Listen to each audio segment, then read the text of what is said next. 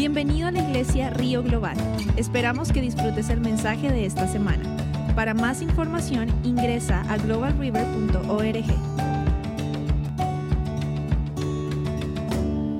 Tiempo para servir, mis hermanos. Yo creo que no se necesita tener un estudio muy avanzado para nosotros ver los tiempos que se acercan.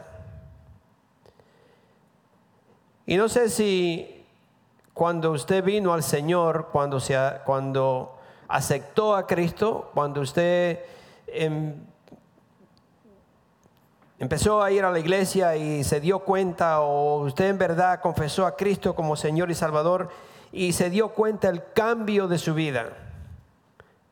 Me imagino no, todas, no todas las personas han recibido a Cristo cuando están durmiendo y se levantan y nadie le dijo nada y usted se levantó y dijo, gloria a Dios, acepté a Cristo anoche y ya soy salvo.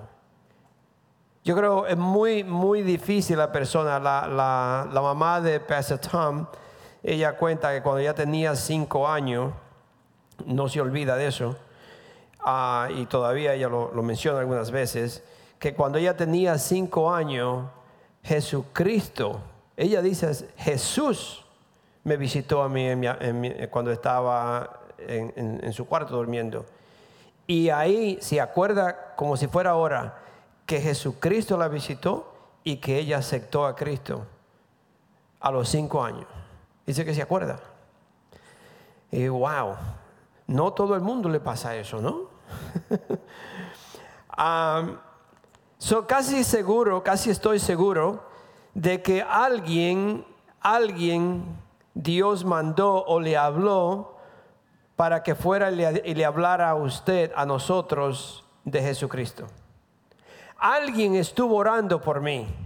Alguien tuvo tiempo de rodilla o tuvo tiempo pidiéndole a Dios por el perdido, por nosotros. Alguien trabajó, alguien tuvo que sacrificar tiempo, alguien tuvo que tomar tiempo y irnos a predicar, ir a la cárcel y predicar, no ir a la casa o ir a la tienda, donde quiera que fuera que lo encontró, alguien tuvo que tomar tiempo para hacerlo. Fue enviado por, fue enviado por el Señor. Es decir, que esta persona obedeció el llamado y fue a predicar o fue a hablarle.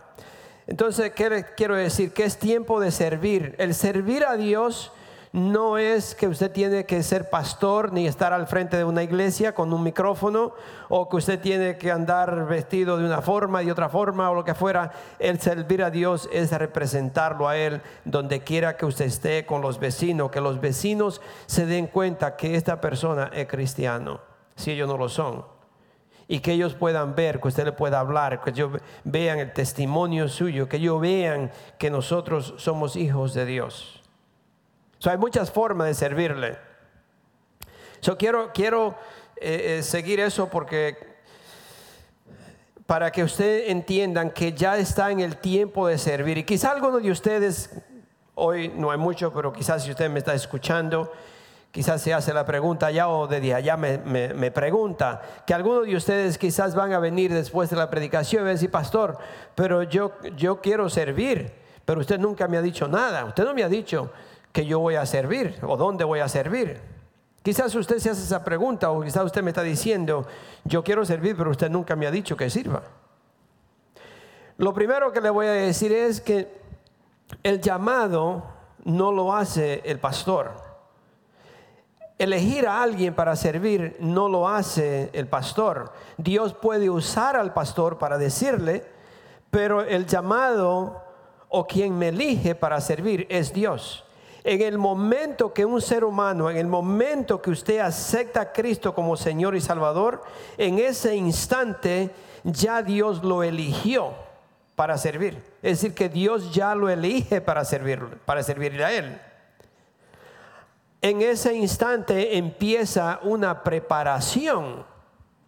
¿Cuántos saben que para todo hay que prepararse? Si usted quiere ser lo que sea, un trabajo, abogado, lo que fuera, cocinero, lo que fuera. Hay una preparación que usted tiene que empezar a prepararse para usted desempeñar un trabajo.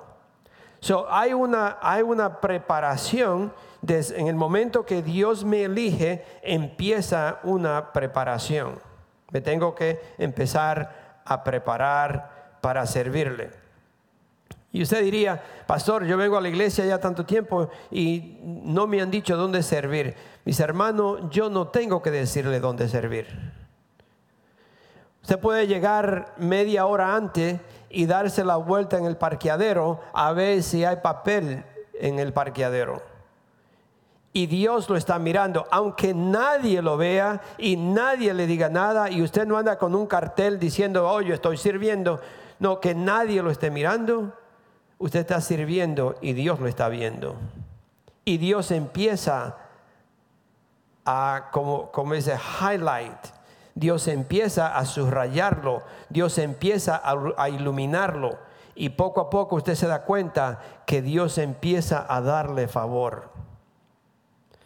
Yo no, yo no estoy para, para pedirle eh, ayuda ni tampoco quiero que ustedes se sientan mal, usted que está aquí me escuchan. No, no, no.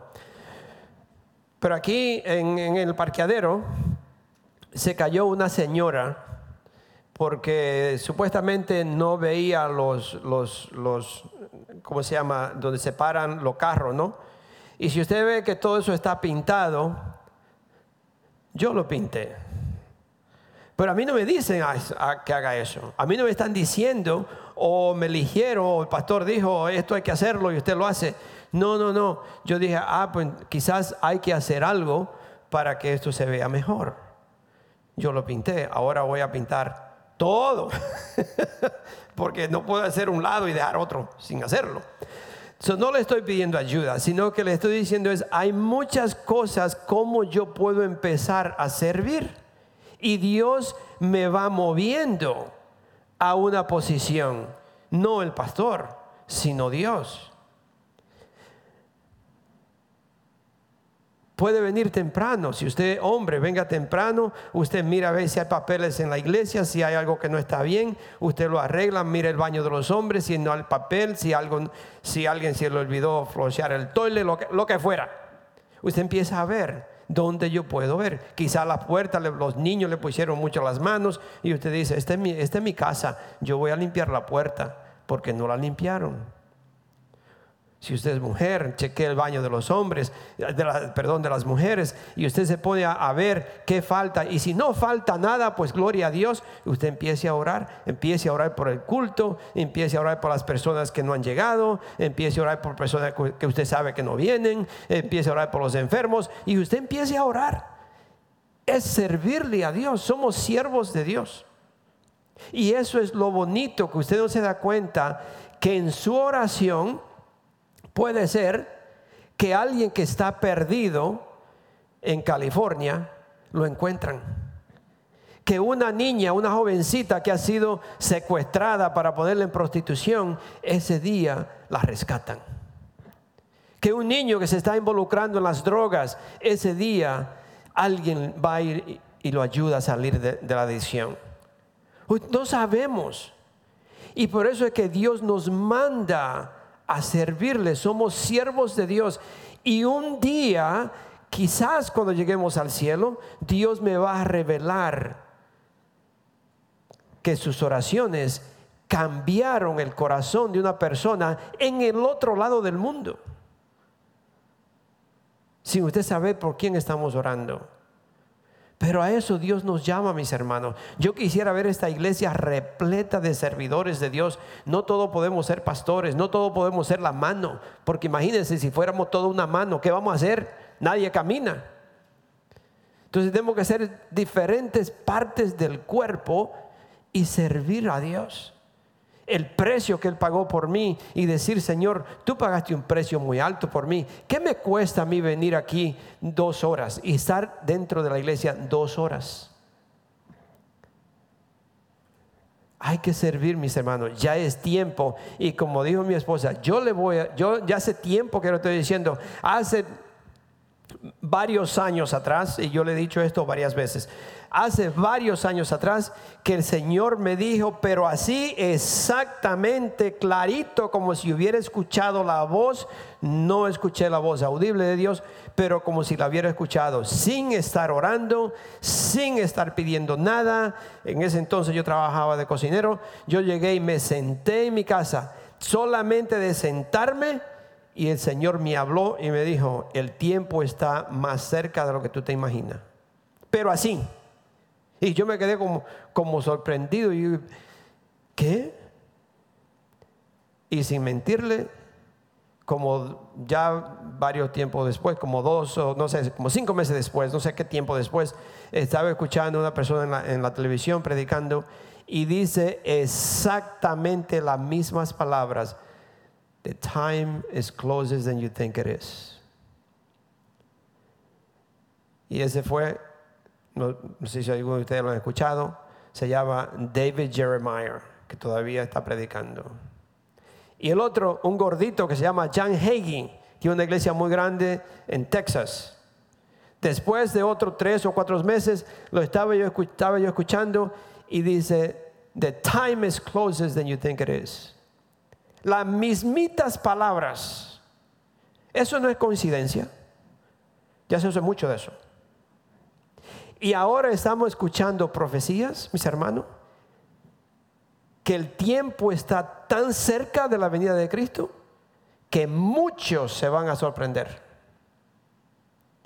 Y los estudios que estamos estudiando de la, de la última iglesia, ¿cómo está la última iglesia en los últimos tiempos?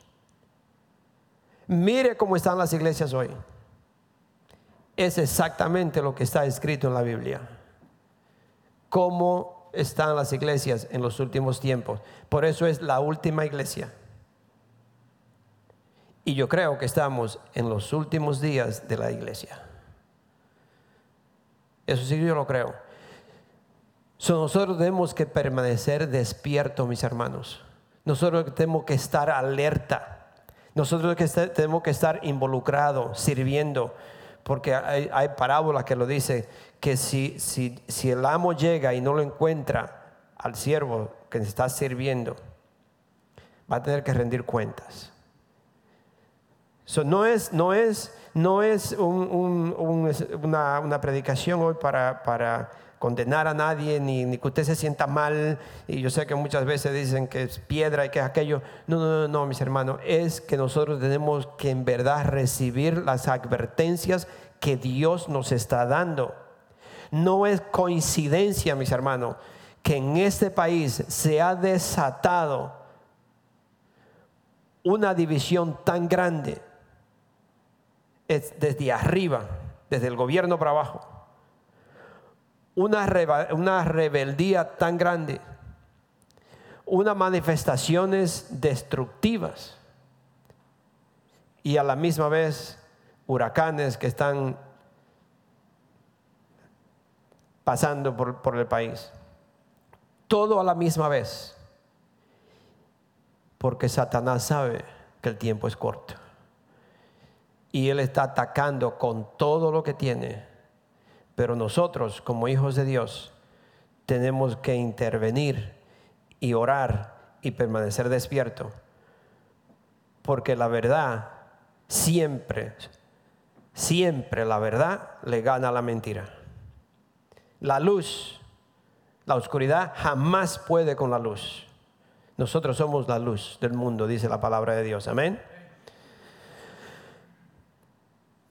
Si usted es un hijo de Dios, si usted ha aceptado a Cristo como Señor y Salvador, inmediatamente usted ha sido elegido para servir el área que sea, sea en su casa, sea en el trabajo, sea donde sea, usted ha sido llamado inmediatamente a representarlo a Él y en ese instante empieza a trabajar o empieza un entrenamiento. Empieza el entrenamiento. Hemos sido llamados, no es una sugerencia, es un llamado, nos han elegido para servir. Y ahí empieza la preparación. En Hechos, Hechos capítulo 6, el versículo 3, Dice Hechos 6.3. Dice, hermanos, escojan entre ustedes a siete hombres de buena reputación, llenos del espíritu de sabiduría, para encargarles esta responsabilidad. No es fácil, o no que no sea fácil, sino muchas personas quieren servir a Dios cuando quieran, donde quieran, de la forma que ellos digan, de la forma que sea, y, y no es así. El servirle a Dios demanda una conducta, demanda que nosotros los representemos a Él, que seamos rectos, aún así sea limpiando el parqueadero. Porque si usted está limpiando el parqueadero y viene una persona que quizás se está distraída un poquito y viene con el carro y casi que se lo lleva, ¿cuál es su respuesta? ¿Qué es la forma que usted actúa con esta persona? So, demanda, para yo servirle a Dios, demanda una conducta intachable. Demanda que yo sea una persona, como, como lo acabamos de leer, una persona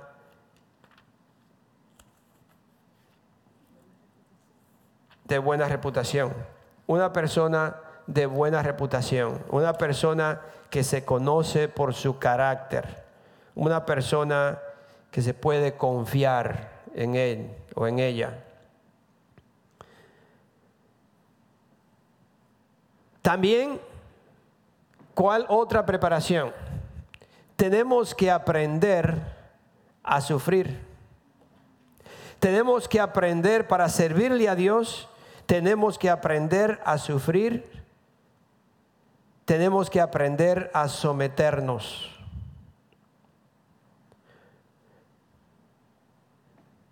Tenemos que aprender cuando alguien nos desprecia. ¿Saben que Jesús fue despreciado? ¿Sí o no?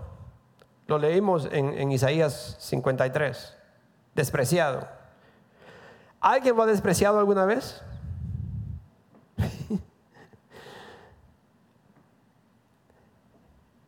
es feo cuando usted le quiere dar algo a alguien y usted tiene y usted piensa que es lo mejor. Una vez, a mí no me, yo sé que una vez a mí alguien me dio un chocolate, unos chocolates. Y yo no soy como muy, muy bien, no sé cómo le podría decir, quizá porque yo la, única excusa que tengo, yo digo, es porque soy dominicano. I'm sorry. I know, pero se me fue. Ah, mi esposa dice, eres cristiano. Sí, soy cristiano, pero una persona me dio chocolate una vez y ella pensaba que me estaba dando lo mejor porque ella dice, uh, le compré chocolate y un día yo creo que fue en mi casa que me lo llevó, ¿no? No era mucho, era un, un paquetito chiquito. Y yo confiadamente le dije, a mí no me gusta el chocolate. oh my God, se sintió mal. Y sí, sabe, está mal, porque yo debí decirle, oh, muchísimas gracias. Y me pasa, pero ¿y qué pasa si yo le digo, oh, gracias, gracias, y después me da más chocolate? Entonces, no, yo tenía que decirle que no. pero qué desprecio es cuando usted, usted con mucho amor, con mucho cariño, con todo un deseo, usted quiere darle a alguien y lo rechazan, lo desprecian. A mí no me pasó, pero hay muchísimas personas que yo he escuchado que aceptan a Cristo. Y, bueno, a nosotros nos pasó con, personas que no, son, que no, son no eran familias, sino vecinos en Nueva York. Pero cuando nosotros aceptamos al Señor Jesucristo, para mí fue como sacarme la, la, lotería, millones de dólares. Para mí fue algo tan emocionante, tan grande, que yo no, no podía callar. Yo tenía que hablarle a todo el que yo conocía. Y yo tenía que decirle, yo tenía que, porque yo explotaba, yo decía, no hombre, ¿y cómo es? Yo no sabía esto. Yo quiero que fulano de tal lo sepa, yo quiero que fulano, mi, mi, familia lo sepa, yo quiero que mis hermanos, mi mamá, mi papá, y yo estaba que explotaba. Porque yo decía, ¡Ah! yo no sabía esto, qué bonito es saber la verdad. Y yo andaba repleto de, de, de hablarle a la gente. Ay, y cuando usted quiere hablarle a alguien, de esto tan grande que yo tengo ahora, que Dios me ha dado, que me abrió los ojos. Yo era ciego, pero ahora veo. Y usted quiere hablar y él le dice, ah, yo no quiero saber nada. No, no, no, Y usted se queda, oh my God. Y usted pensaba que esa persona, quizá un hijo, quizá alguien muy cercano a uno que usted quiere que vea. Y no, yo no quiero saber nada de eso. No me diga es un desprecio, es algo que a uno le duele. Dice, oh my God, ¿cómo que no quiere saber? So usted tiene que aprender a sufrir, tiene que aprender que lo van a despreciar, que lo van a insultar, que lo van a maltratar, que muchas veces hasta le tienen envidia personas que quieren ser como uno y, y hablan mal de uno, muchas veces lo, hacen murmuraciones de uno mismo. Y cuando alguien habla mal de uno, todavía peor, porque alguien anda haciendo chisme o hablando cosas que no son ciertas, y, y, todo eso es el enemigo, todo eso son cosas que le vienen a una persona que ha sido elegida por Dios, que ha sido llamada para servirle, porque es una oposición de Satanás, no es de la persona, no es que la persona no quiere saber de uno, no es que la persona es el espíritu en esa persona que ahora ve el espíritu de Dios en mí e inmediatamente empieza a atacarlo. Y muchas veces viene de un familiar muy cercano. Muchas veces viene de alguien que en verdad me va a lastimar. So tenemos que aprender a sufrir tenemos que aprender que cuando todo eso viene, ¿cuál es mi reacción? Porque de acuerdo a mi reacción es que va a demostrar si yo puedo servir, sí o no. Ustedes no se imaginan y no, no, no queremos ni siquiera mencionar ni decir, pero lo que a esta señora, a mi esposa y yo, no ha pasado. o cosas que no han hecho. y yo digo, oh my God, what? Oh Jesus, gloria a Dios.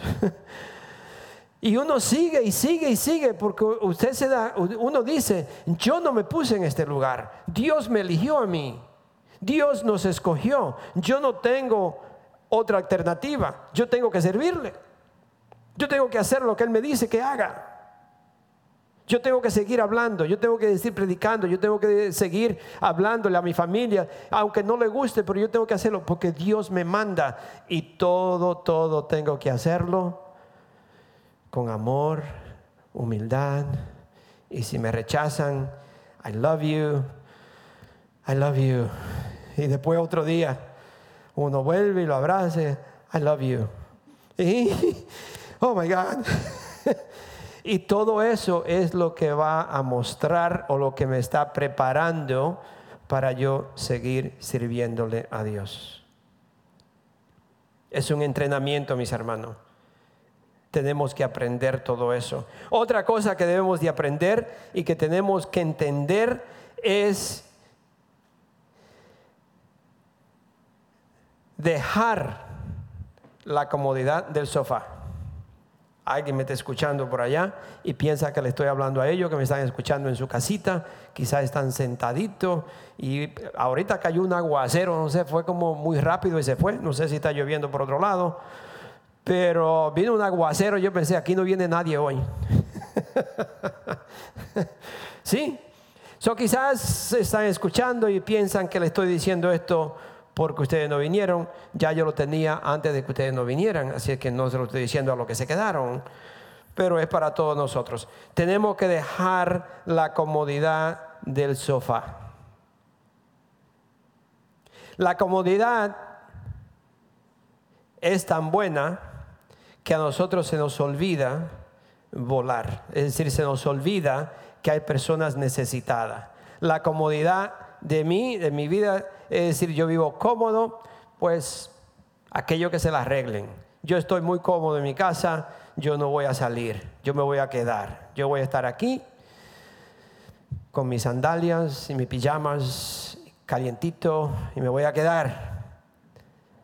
La comodidad, mi hermano, tenemos que dejar o salir de esa comodidad porque eso no nos permite salir. Hay alguien que me contó algo de un pájaro, hay un pájaro por ahí, no sé, no, no sé, pero hay un, pájaro de esos que hace su nido y usted sabe que el pajarito hace su nido con muchos palitos y, y adentro de todos esos palitos le, pone muchas hojitas y cosas suavecitas, ¿no? Para que el pajarito, los huevitos estén eh, eh, en, algo suave, ¿no? Que no se vaya a romper. Y cuando nace el, pichoncito, pues está muy comodito, muy cómodo. Y el papá y la mamá vienen y le lo calientan, ¿no? Se, suben encima y lo, mantienen, calientito. Pero se llega un tiempecito que el, el pajarito empieza a crecer y los papás ya cuando empieza a echar pluma no lo cubren tan, tanto ya lo dejan un poco más tiempo solo. Ya el pajarito, y muchas veces si son dos, tienen que, agregarse unos a otros para mantenerse calientito y ellos empiezan a crecer, a crecer y las plumas le empiezan a crecer. So, poco a poco me contaba que el papá empieza a sacarle o a quitarle el colchón, las cosas suavecitas donde ellos se, están acotados. Le empieza a sacar las hojitas y a sacarle lo que es suave y el pajarito eh, tiene que levantarse y, estar casi parado. Entonces empieza a caminar encima del nido, ya no tiene la comodidad que tenía porque el papá dice, ya tú estás grandecito, tiene que empezar a moverte. Y le empieza a quitar lo de adentro al nido. Cuando ya el pajarito tiene un poquito más de seguridad, empieza a mover las alas, ya tiene un poquito de alita, el papá empieza a quitarle palito a palito en el nido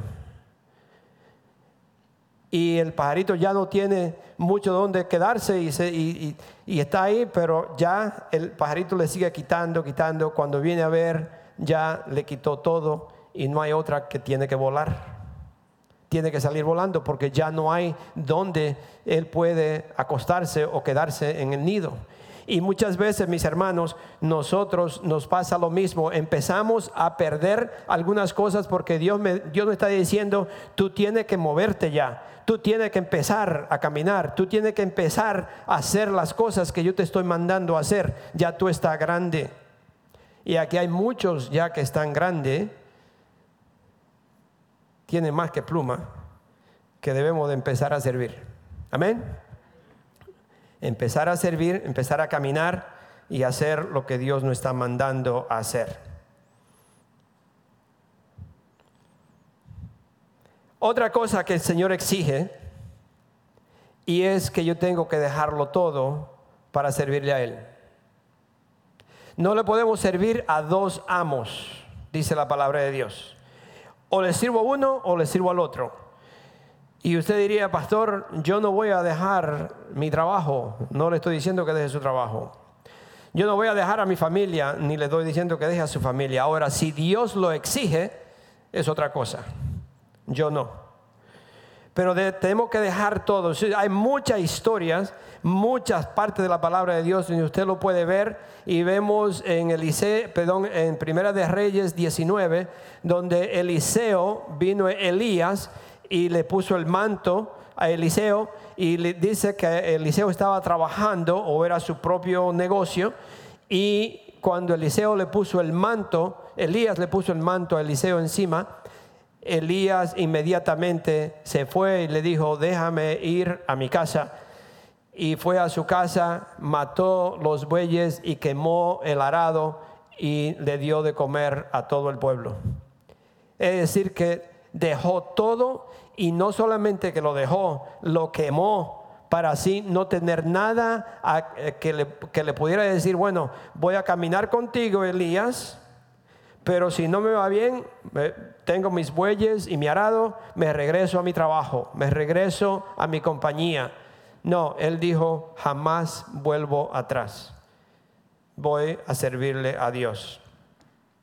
So, hay muchísimos ejemplos donde usted puede ver en la palabra de Dios donde muchas personas dejaron todo para servirle a Él. Le voy a decir, se va el tiempo rápido, le voy a decir algo que Pedro, hay muchas personas que caminan con el Señor o lo conocen al Señor y llegan hasta un nivel o llegan hasta un lugar. Cuando llegan a ese lugar, se regresan. Muchas personas siguen al Señor, pero cuando las cosas no le van como ellos creían que le debía de ir, se regresan. Es decir, que lo hacen quizás por obtener algo, o a ver cómo le va. No es una entrega total, es más que todo como una experiencia y cuando le llega a ese, a ese lugar, se regresan. Entonces vamos a ver tres, tres, partes de la Biblia rapidito. So Pedro con sus socios, con sus socios que eran pescadores, conocieron a Jesús en Juan 1, 35 al 42. Quiero, quiero que ustedes vean esto porque esto me, tocó a mí, o yo pensé, wow. Ah, en Juan 1, capítulo 1, del 35 al 42,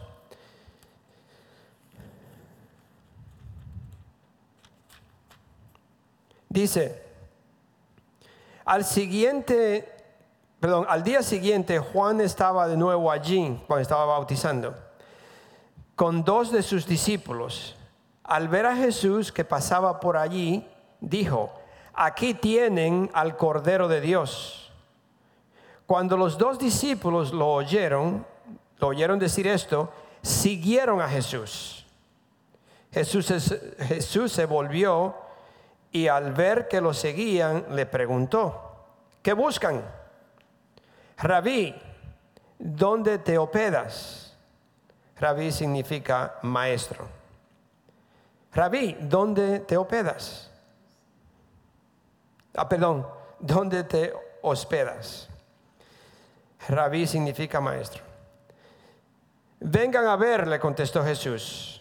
Ellos fueron, ellos fueron pues y vieron donde se hospedaba y aquel mismo día se quedaron con él. Eran como las cuatro de la tarde.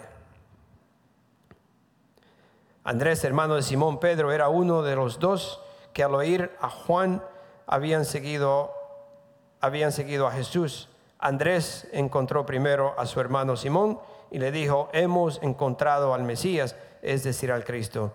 Luego lo llevó a Jesús, quien mirándolo fijamente le dijo, tú eres Simón, hijo de Juan, serás llamado Cefas, es decir, Pedro. Vieron a Jesús, lo conocieron, lo siguieron. ¿Sabe hasta dónde fueron ellos? ¿Llegaron con Jesús o siguieron a Jesús y su ministerio hasta Galilea? No sé el tiempo que estuvieron con Jesús, pero de Galilea se regresaron a la pesca. Es decir, tuvieron un tiempo con Él y muchos de la iglesia, muchísima gente, hoy en día más que todo, han caminado con Jesús hasta un lugar. Cuando aquí las cosas se ponen un poquito duras, cuando ya la cartera no tiene lo que yo pensaba que debía de tener, vámonos para atrás porque esto como que no trabaja. Esto como que no funciona. Regresémonos. Y muchas personas hoy en día están dejando de servirle a Dios, dejando de representar a Cristo, dejando de vivir una vida de acuerdo a lo que dice la palabra de Dios, porque se han involucrado en el mundo, se han vuelto al mundo, han dejado de ser un ejemplo, han dejado por la presión y todo lo que viene, y usted puede mirar en las parábolas donde todo eso habla de eso. Solo siguieron o estuvieron con el ministerio de Jesús hasta Galilea. Vamos a Marcos 1, 16 al 20. Marcos 1, ellos se volvieron a encontrar con Jesús.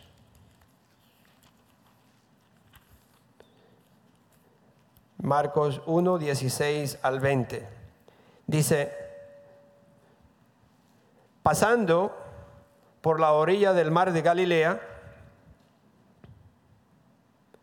Jesús vio a Simón y a su hermano Andrés que echaban la red al lago, pues eran pescadores. Vengan, síganme, les dijo Jesús, y los haré pescadores de hombres. Al momento dejaron las redes y lo siguieron. Un poco más adelante vio a Jacob.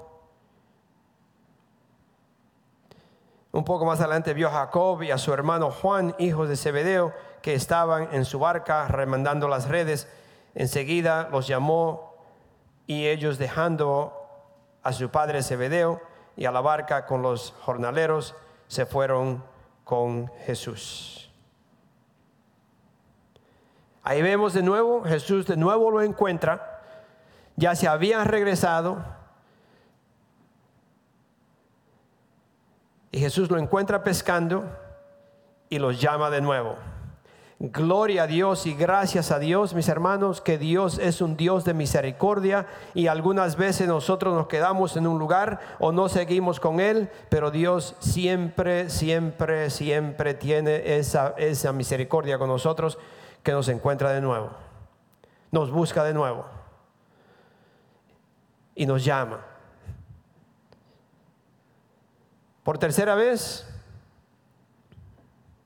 Aquí ya ellos sabían quién era Jesús. Pedro sabía quién era Jesús. Ya él lo había visto.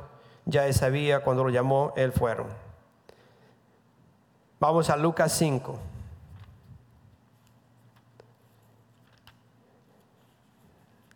En Lucas capítulo 5, le voy a leer del 5 al 11, dice,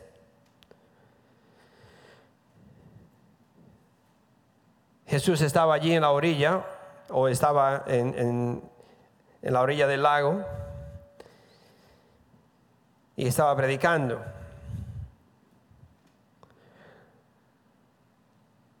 Dice el versículo 4 dice cuando acabó de hablar le dijo a Simón, lleva la barca hacia aguas más profundas y echen allí las redes para pescar. Es decir que todavía ellos seguían pescando, ellos todavía no andaban con Jesús, ya lo conocían, ya lo habían visto, ya sabían lo, que él hacía. Entonces eh, Pedro le, contesta a Jesús, Maestro, hemos estado trabajando duro toda la noche y no hemos pescado nada, le contestó Simón. Pero como tú me lo mandas, echaré las redes. Y bajamos al versículo del 8 para abajo. Dice, anyway, le sigo leyendo. Dice, así lo hicieron y recogieron una cantidad tan grande de peces que las redes se les rompían. Entonces llamaron por señas a sus compañeros de la otra barca para que los ayudaran. Ellos se acercaron y llenaron tanto las dos barcas que comenzaron a hundirse. Al ver esto, Simón Pedro cayó de rodillas delante de Jesús y le dijo, apártate de mí, Señor, soy un pecador. Es que es que él y todos sus compañeros estaban asombrados ante la pesca que habían que habían hecho. Como también lo estaban Jacob y Juan, hijo de Zebedeo, que eran socios de Simón. No temas, desde ahora serás pescador de hombres le dijo Jesús a Simón. Así que llevaron las barcas a tierra y dejándolo todo, siguieron a Jesús. Es decir, que tuvieron tres oportunidades. Aquí el Señor vuelve y lo llama. Ahora el Señor entra con ellos a la barca y ellos hacen la pesca, se llena el barco y ahora Jesús le dice, usted o va a ser pecador de hombres.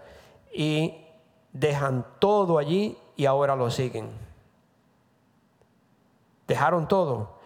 Usted no encuentra Sabemos, hay parte que después que Jesús murió estaban desconcertados y hay una parte ahí donde Simón quería como regresarse atrás. Jesús lo encuentra de nuevo y de nuevo lo restaura. Pero aquí nos damos cuenta que ya ellos no miraron hacia atrás. Ellos siguieron adelante sirviéndole al Señor Jesucristo. Ahora ellos recibieron el llamado a dejar todo y a seguir al Señor. El Señor nos llama a nosotros a dejar todo. La palabra de Dios nos dice que si yo amo más a mis padres, más a mis hijos, más a mi trabajo, más a lo que sea, yo no soy digno de seguirle a Él o servirle a Él. No es que yo tengo que dejar a mi esposa y a mis hijos, no es que yo tengo que dejar el trabajo, no es que yo tengo, pero si todo mi enfoque es en, en, lo, en lo material o en lo natural, yo no puedo seguirle a Él. Yo tengo que buscarlo a Él primero y todo lo demás va a ser añadido. Mi familia será unida, mi esposa siempre me va a querer, mi trabajo siempre va a estar, mi salud siempre va a estar bien, todo porque yo primero lo busco a Él. Primero a Él. Hay varias cosas que yo tenía que mencionarle, así que voy a bajar para abajo para terminar esto. entonces, yo le preguntaría,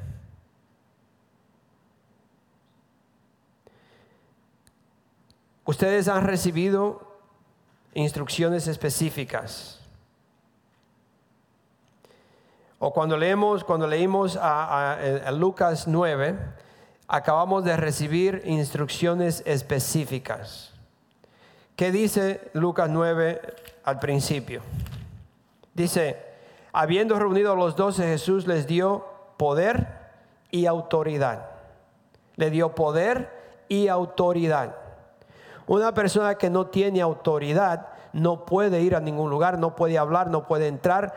Si tiene autoridad para hacerlo, si usted, esta, esta iglesia tiene alarma, si usted no tiene llave, no tiene autoridad para entrar cuando aquí no hay nadie. Pero si usted tiene llave y le dan la clave y usted entra, ya se sabe que usted le dieron autoridad para usted entrar.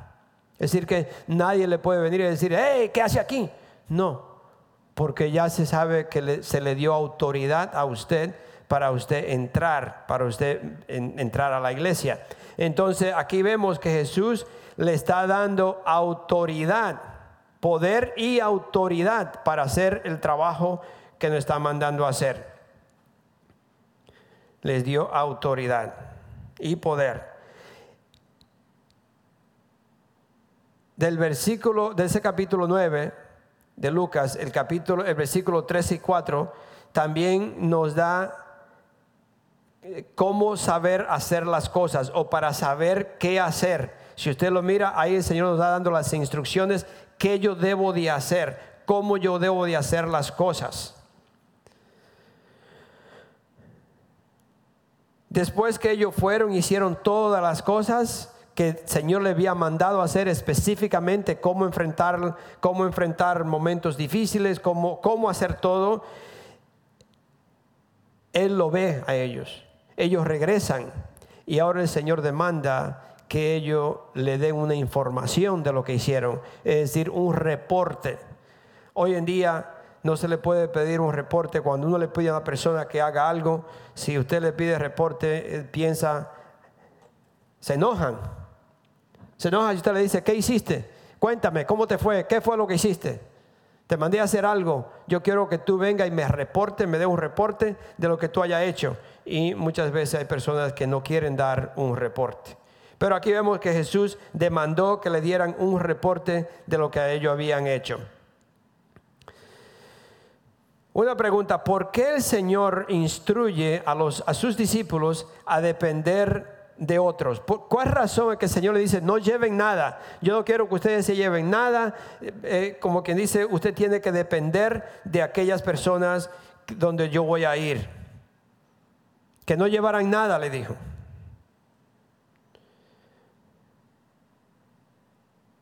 ¿Por qué sería eso? Una de las razones es porque se le hace más fácil a uno ir de un lugar a otro si no anda muy cargado, ¿no? Una vez mi esposa, yo fui a Santo Domingo hace muchos años de eso, y mi esposa me dio como tres maletas. Y cuando yo venía de allá para acá, el avión se iba. Y era de una esquina del aeropuerto al otro. Y yo llevaba dos cosas, dos, dos, dos maletas, una que tenía rueda y otra no. Y otra que supuestamente para enganchar la ropa, mi esposa siempre está enganchando la ropa porque se estruja y no, y no quiero que se estruje. Son una cosa con una, con una ¿cómo se llama? Una cinta de esa que casi me caía. Y yo iba por el aeropuerto, nombre. Yo dije, cuando llegué a la casa, le dije a mi esposa, yo no quiero andar más con ninguna maleta, yo, yo voy sin nada. Porque es más fácil caminar, es más fácil usted moverse de un lugar a otro si no lleva tanta carga. So, ¿Por qué el Señor le está diciendo esto? Porque se le hacía más fácil a ellos moverse de un lugar a otro. Y estaba claro que el Mesías la segunda cosa es que eso, esto dejaba claro que Jesucristo, el Mesías, no vino a ofrecer riqueza a sus seguidores. Jesucristo no vino a enriquecer a un pastor. Jesucristo no vino a enriquecer a un miembro de la iglesia. Jesucristo no vino a que nosotros nos hacemos ricos con el Evangelio. Él vino a mostrarle al mundo que Él es mi sustento, que Él es todo para mí, que yo no tengo que depender de nadie. Él es, Él es que, me, me bendice en todo. Y ustedes también. So eso declaraba que el Mesías no vino a ofrecerle riqueza a sus siervos o a los seguidores. Sí lo mantenía, sí le daba lo necesario, pero no riqueza, no para hacerse rico en cosas naturales. Tercero, para forzar a sus discípulos en confiar en Él, a confiar en el poder de Dios y no en sus propias provisiones. Yo tenía, tengo que confiar en Él, que Él es el que provee, Él es el que me da. Yo no puedo eh, depender de mis propias posiciones, provisiones. Jesus. Dice la palabra de Dios para terminar. La pregunta es esta, ¿quieren ustedes servir? Yo le pregunté, creo yo, al, al principio, o que se sabe que todos hemos sido elegidos y ustedes dijeron que sí. La pregunta es, ¿quieren ustedes servir? ¿En verdad usted quiere servir? Es algo que usted tiene que preguntarse en su corazón, usted mismo preguntarse, ¿yo quiero servir? ¿Para qué quiero servir o por qué yo quiero servir? ¿Cuál es la razón que yo quiero servir? Hágase la pregunta porque usted ha sido elegido, usted ha sido llamado y si usted quiere servir, usted tiene que decirle al Señor cuál es la razón que usted anda buscando para servir. ¿Es porque quiere enriquecerse? ¿Es porque quiere un nombre? ¿Que quiere que le lo aplaudan? ¿Por qué le quiere servir? La palabra de Dios dice que la cosecha ya está lista. ¿Lo creen? ¿Lo creen? La cosecha está lista, mis hermanos. Hay miles de personas en los Estados Unidos que no conocen de Dios. Miles que uno se sorprende con personas que no han escuchado. Aquí vino una, una, mujer hace como dos semanas, americana, que no sabía, pero absolutamente nada de Cristo. Y uno se sorprende y dice, pero ¿cómo puede ser eso? Con tanta divina predicaciones en la televisión y donde quiera, hasta en Facebook y, todo lo que usted mueve. y esa señora no sabía nada. Y yo digo, ¿cómo puede ser eso? Y así hay miles que no conocen nada del Señor. So, así dice la palabra de Dios que la cosecha está lista pero hay pocos obreros. Triste, triste, triste, triste, pocos obreros. Y le voy a dar la razón por la cual, para terminar, porque ya se fue el tiempo. ¿Cuál es la razón? ¿Cuál sería la razón? Aquí está, Lucas 9, 57 al 62. Lucas 9, 57 al 62. Dice, ¿dónde estoy yo? 57. Ok. Dice lo que cuesta seguir a Jesús. Dice, iba por el camino, iban por el camino cuando alguien le dijo, te seguiré donde quiera que vayas. Las zorras tienen madrigueras y las aves tienen nidos, le respondió Jesús. Pero el Hijo del Hombre no tiene donde recostar la cabeza. Jesús conoce el corazón y, el pensamiento de cada persona. Y esta persona lo quería seguir a Jesús para obtener ganancias. Y Jesús le dijo, si tú me sigues porque crees que te voy a hacer rico, yo no tengo nada que darte. Eso es lo que él está diciendo.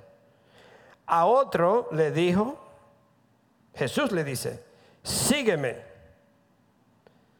Señor le contestó, primero déjame ir a enterrar a mi padre. Deja que los muertos entierren a sus, a sus propios muertos, pero tú ve y proclama el reino de Dios, le replicó Jesús. Su papá no había muerto. Lo que él decía es, espera que mi papá y mi mamá se mueran, entonces yo te voy a seguir porque yo tengo que cuidar de ellos antes de que se mueran yo tengo que enterrarlo. Jesús le dijo, deja que los muertos entierren los muertos. Otro afirmó, te seguiré Señor, pero primero déjame despedirme de mi familia. Jesús le respondió, nadie que mire atrás después de poner la mano en el arado es acto para el reino de Dios. No sé si usted entiende todo esto, pero esto está diciendo el por qué hoy en día muchísimas personas se pierde el fruto, las uvas se están cayendo, se están pudriendo, las naranjas se están pudriendo, los melones, no hay quien los recoja. No le estoy hablando de frutas, sino hablando de almas perdidas, que nadie le está hablando, que nadie se está preocupando por ellos y Satanás lo está agarrando. Las la manifestaciones que usted ve que son satánicas, muchas de ellas, no sé si todas, es personas que no conocen de Cristo. No es que son malos. Yo tenía, no he ido por la, por la, por el COVID este, no he ido a la cárcel de, hace tiempo.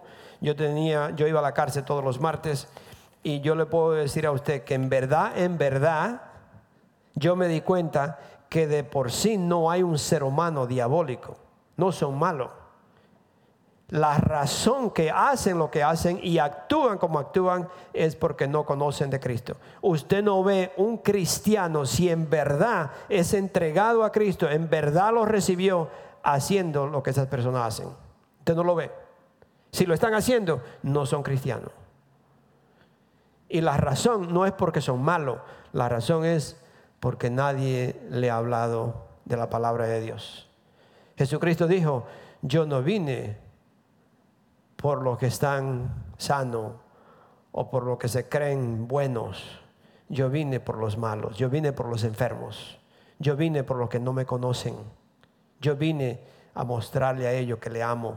Y eso es lo que esta gente necesita escuchar que alguien le diga, Jesús te ama, Jesús te ama.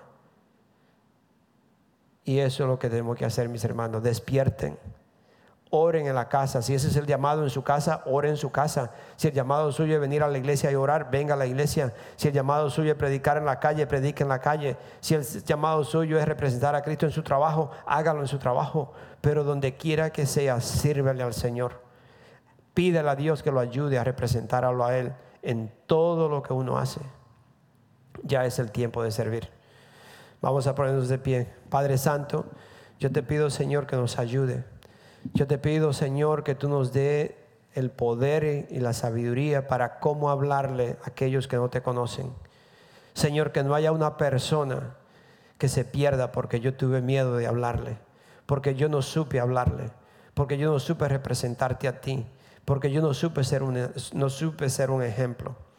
Señor, yo te pido, Señor, que nos ayude. Nos ayude, Señor, y perdónanos, Señor, si hemos fallado. Perdónanos, Señor, si alguien tú lo pusiste en, mi camino para hablarle de ti, Señor, y no lo hice. Perdóname, Señor. Perdón, Señor, si no hemos quedado dormidos, Señor, en momentos de orar, Padre. Señor, no oraciones, Señor, que solamente para mí, para mí, sino, Señor, orar por el perdido, orar por nuestros seres queridos, orar por mis vecinos, orar por mi ciudad, orar por mi nación, Señor. Orar, Señor, que esta nación se vuelva a ti. Padre Santo, ten misericordia de nosotros. Te pedimos que nos ayude. Gracias, gracias, Padre. En el nombre del Señor Jesucristo, amén y amén. Sé que mi esposa tiene una alabanza, pero antes de poner la alabanza, yo quiero, no, no quiero, eh, eh, si me escucha alguien, no quiero ponerle miedo, ni, ni, ni que usted ande escondiéndose. Pero sí, yo creo que sería bueno que si usted tiene tiempo, antes de las elecciones, comprar lo necesario en su casa, sea agua, sea algo de alimento, cómprelo porque puede ser que por una semana o dos semanas algunos negocios lo cierren porque podría levantarse una protesta o no sé. Eh, yo sé que hay algunos, algunos ah, ah, ciudades donde ya han puesto, eh, han cerrado los negocios, como le dice board, eh, the board, put the board, ¿ah? le han puesto tabla a la ventana, yo sé que en Nueva York, en Washington y otros estados, porque puede, puede ser que se levante eh, eh, algo, ah, protestas y cosas que, que podrían cerrar los negocios, no para meterle miedo, no para entrarle miedo, sino que tenemos que usar sabiduría y tener lo necesario en la casa por si algo pasa. ¿Ok? Que el Señor me lo bendiga, vamos a escuchar una alabanza. Bueno, si se quieren quedar esta noche, aquí hay oración de 5 a 7. Nosotros nos vamos a quedar. Así que si alguien se quiere quedar, tomamos café de nuevo y seguimos. That's okay. Well, que el Señor me lo bendiga, que pasen una tarde feliz, se me cuidan y yo le pido al Señor que lo unja para que siempre, siempre lo representen a Él en todo, en su hogar, en la calle, en los negocios, en el trabajo, donde quiera que vayan, que seamos representantes del Señor, hijos de Dios. Bendiciones. Amén.